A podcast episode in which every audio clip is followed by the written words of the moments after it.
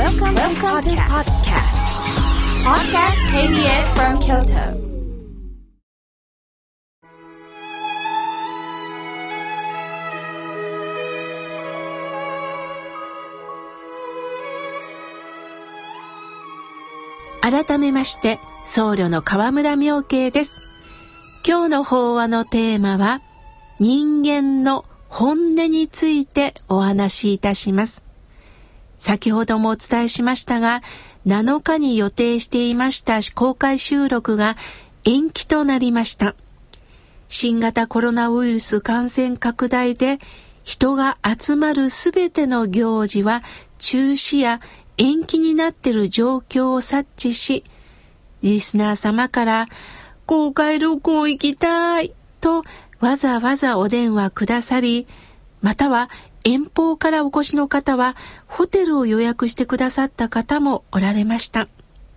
スタッフより聞かせていただいたとき、もう嬉しくって胸がいっぱいになりました。改めてこの番組が多くの方に支えていただいてるか知らされました。また、落ち着いたらご案内させていただきますね。さて、今回の新型肺炎でお亡くなりになった方にお悔やみ申し上げます。共に治療中の方、そのご家族の方にもお見舞い申し上げます。時には偏見を受けられた方もおられるでしょう。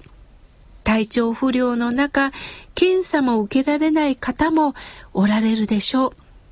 どれほど不安の中におられるか、必ず正しい情報のもと治療されてくださいね。念じております。さて、2011年3月11日に発生した東北地方太平洋沖地震及びそれに伴う福島第一原子力発電所事故による災害がありました。想像を絶する被害で尊い命が失われました。今でも寂しい思いの中で過ごされている方は多いでしょう。今回の新型コロナウイルスの件もそうですが、感染者が増えれば増えるほど様々な情報が流れ、不安が増幅します。改めて感じたことですが、人間というものは災害に遭遇してこそ本音というものが出てくるんだなと感じたものです。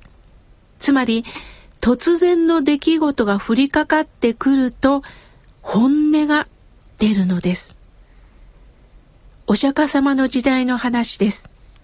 一人の子供をめぐって女性二人が子供を取り合いしてます。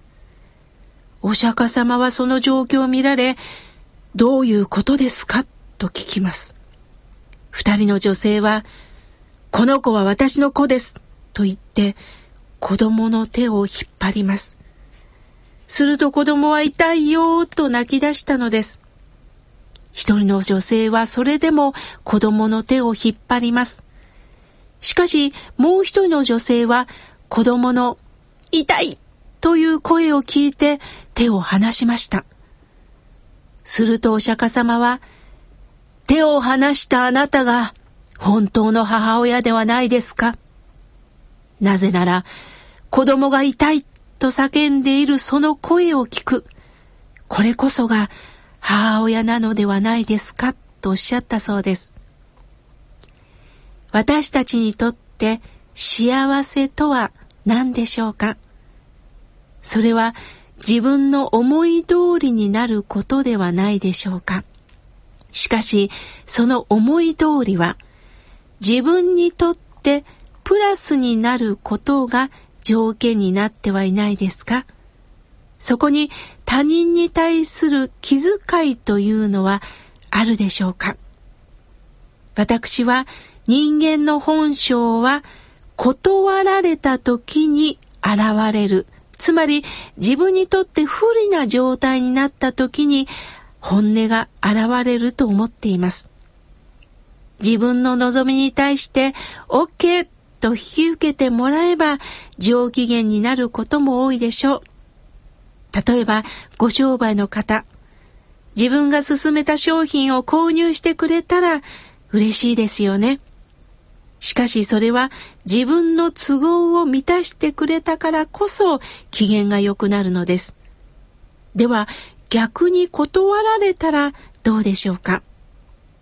人間は余裕をなくし機嫌が悪くなるのか？わかりました。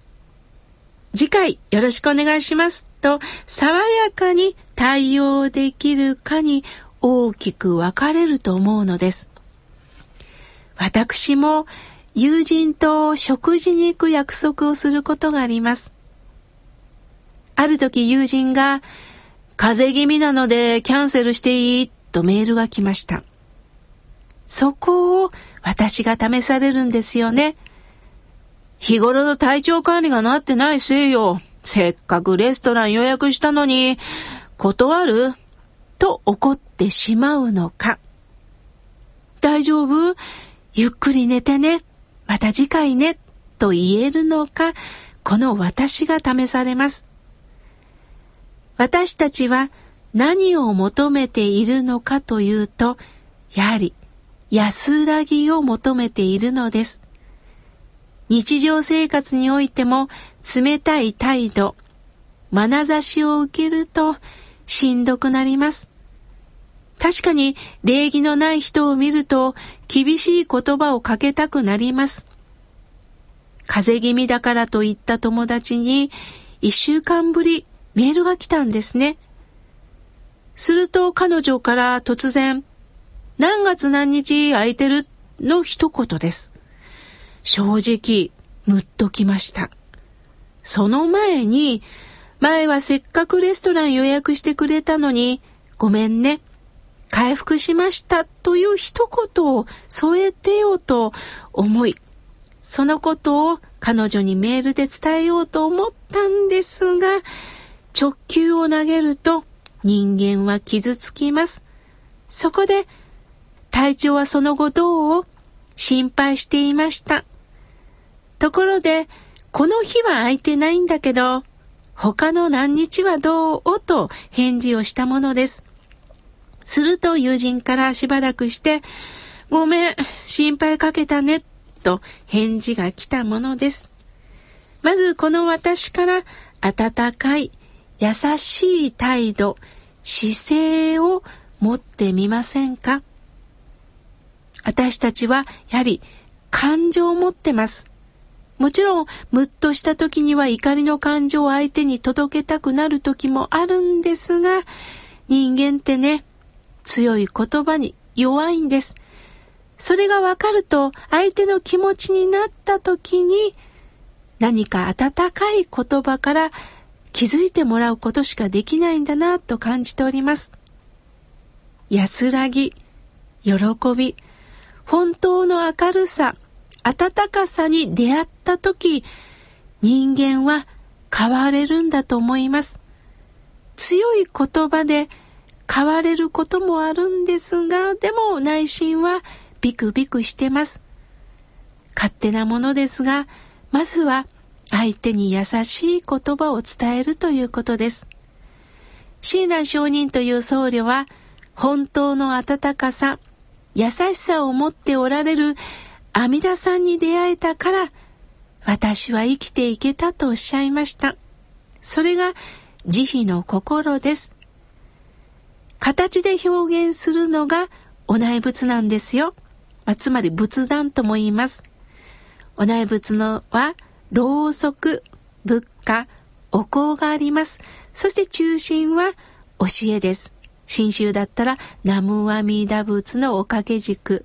または阿弥陀如来像です。